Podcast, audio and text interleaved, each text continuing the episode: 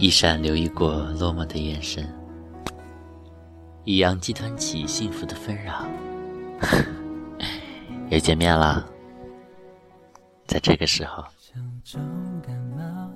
让我们继续小王子的故事吧，好吗？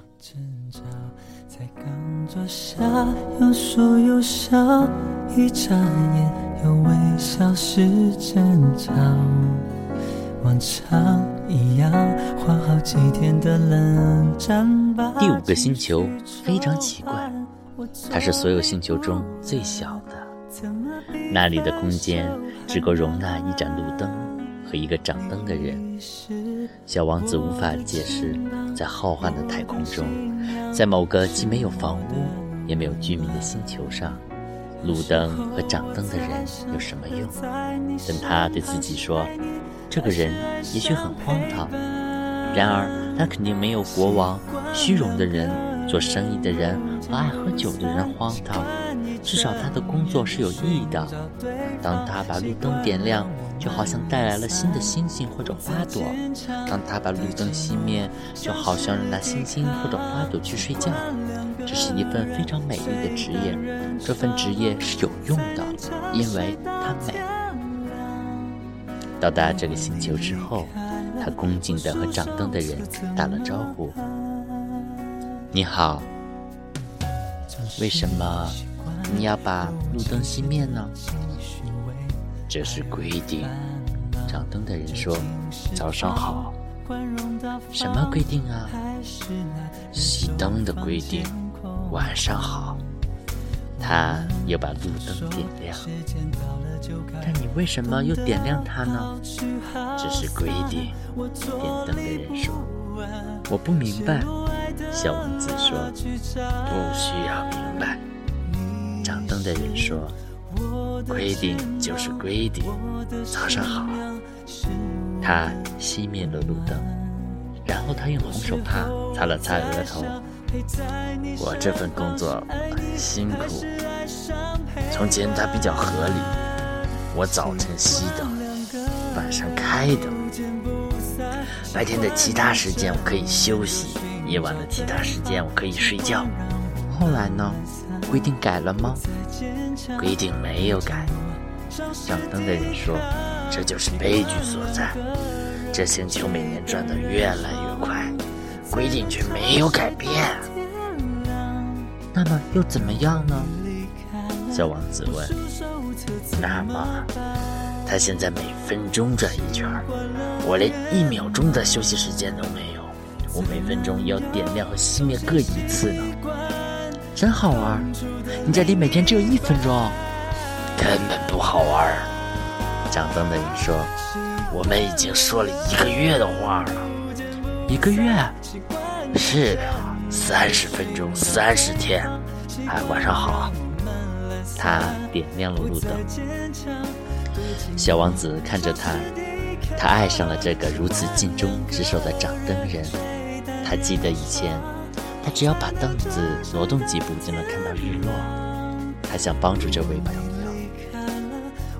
你知道吗？我知道有一种办法。可以让你想休息的时候就休息。我一直想休息的。掌灯的人说：“因为人是可以既尽忠职守又想偷懒的。”小王子接着说：“你的星球很小，只要跨三步就能绕一圈。只要你走得足够慢，太阳就永远在你头上。你想让白天持久就持久，多长就多长。”这对我来说没有用，掌灯的人说：“我想要的是睡觉，我就想睡觉。”那就没有办法了，小王子说：“是没有办法。”掌灯的人说：“早上好啦。”他熄灭了路灯。这个家伙，小王子继续踏上旅程时心里想。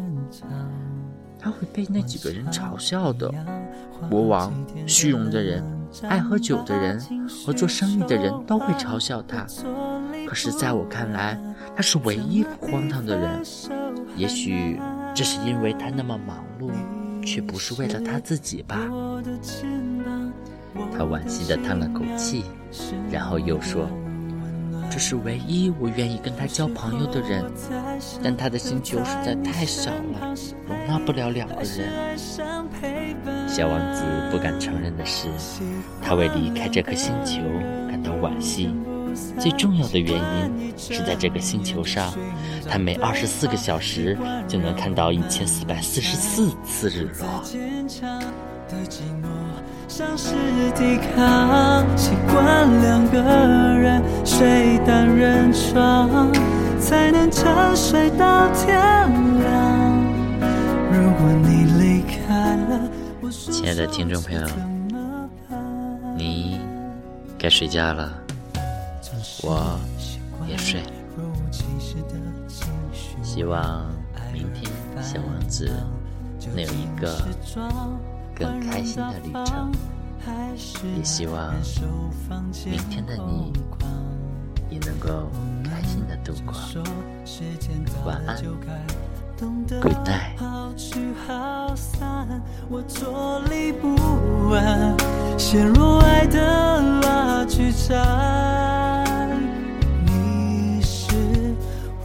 的肩膀，我的信仰，是我的温暖。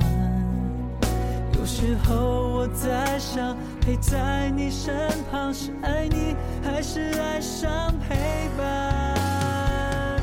习惯两个人不见不散，习惯一睁眼就寻找对方，坚强对寂寞，找是抵抗。